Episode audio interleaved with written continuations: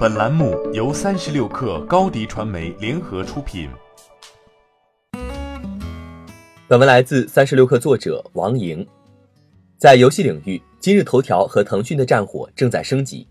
三月二十号，三十六氪注意到，更新后的今日头条安卓版 APP 在进入后，底端出现了常用栏目，点击进入后会出现小程序桌面。这与前不久微信推出的小程序独立搜索桌面入口功能大致相同。在这个栏目可以查看最近使用的小程序。今日头条上线小程序桌面功能的逻辑与微信相似，都是为了提高小程序复用率、增加留存。但对于头条来说，更大的野心还在于想要利用小程序在游戏领域分一杯羹。根据自媒体号罗斯基报道，近日一段时间，头条、抖音商务都在非常积极地寻找精品类小游戏。轻度游戏产品。此外，该公众账号还援引知情人士称，头条近期将会开放小游戏的买量合作。而此时，今日头条率先在安卓端开放小程序的入口，目的也在于此，加大在小游戏上的投入力度。今日头条在去年三月就开始进行了小程序内测，并在去年十一月份时上线首批头条小程序，但几乎都是小游戏。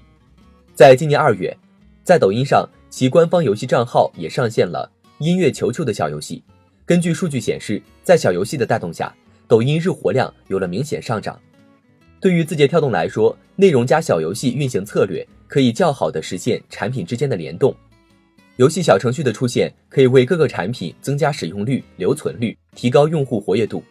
同时，抖音、西瓜视频、火山视频、今日头条等 APP 又可以为小游戏进行导流。不过，头条要做小游戏的困难也并不少。此前，张小龙也公开表示过对小游戏的担忧。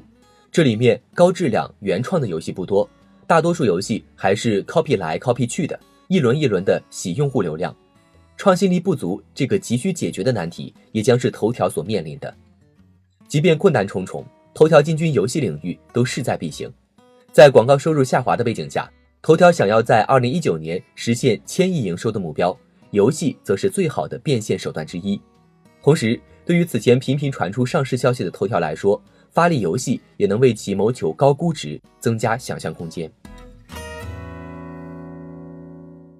欢迎加入三十六氪官方社群，添加微信 hello 三十六氪 h e l l o 三六 k 二，获取独家商业资讯，听大咖讲风口，聊创业，和上万客友一起交流学习。